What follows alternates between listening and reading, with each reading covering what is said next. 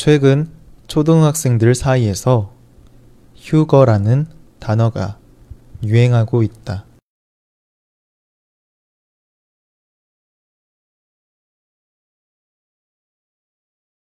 최근 초등학생들 사이에서 휴거라는 단어가 유행하고 있다.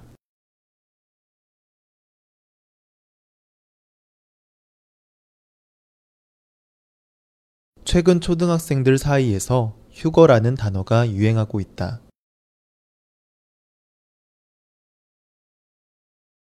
휴거는 공공임대 아파트 브랜드 이름과 거지의 합성어로 공공임대 아파트에 사는 거지라는 의미다.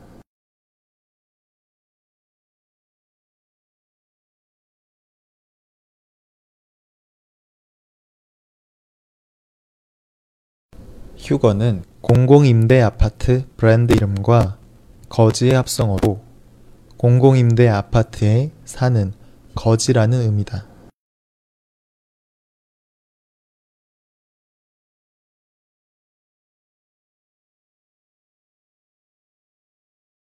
휴거는 공공임대 아파트 브랜드 이름과 거지의 합성어로 공공임대 아파트에 사는 거지라는 의미다.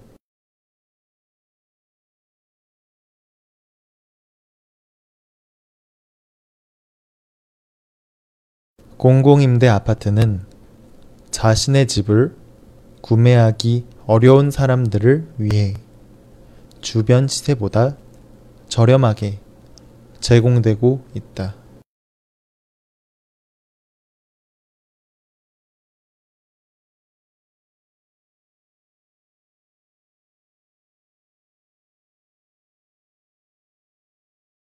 공공임대 아파트는 자신의 집을 구매하기 어려운 사람들을 위해 주변 시세보다 저렴하게 제공되고 있다.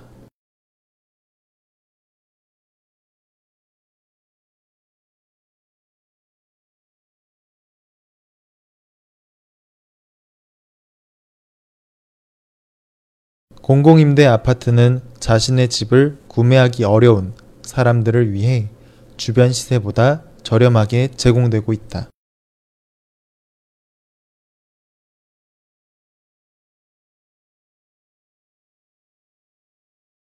하지만 과도한 님비 현상으로 인해 공공임대 아파트에 거주하고 있는 아이들이 상처를 받고 있다.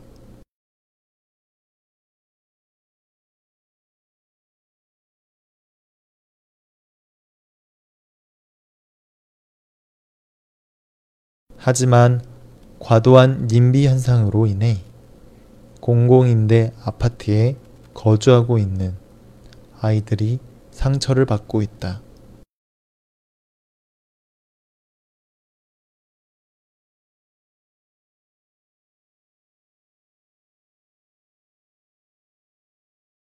하지만 과도한 님비 현상으로 인해 공공임대 아파트에 거주하고 있는 아이들이 상처를 받고 있다.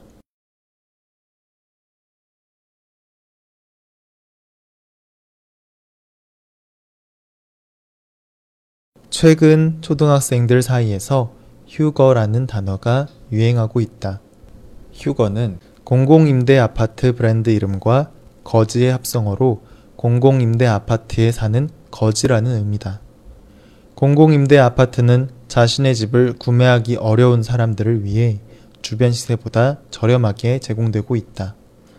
하지만 과도한 임비 현상으로 인해 공공임대 아파트에 거주하고 있는 아이들이 상처를 받고 있다.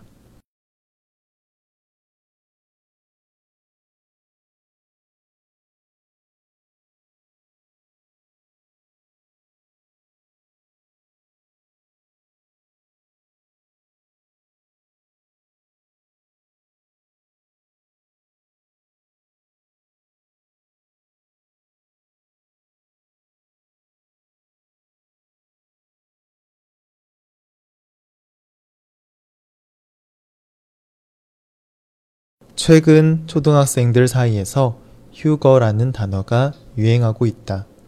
휴거는 공공임대 아파트 브랜드 이름과 거지의 합성어로 공공임대 아파트에 사는 거지라는 의미다. 공공임대 아파트는 자신의 집을 구매하기 어려운 사람들을 위해 주변 시세보다 저렴하게 제공되고 있다. 하지만 과도한 님비 현상으로 인해 공공임대 아파트에 거주하고 있는 아이들이 상처를 받고 있다.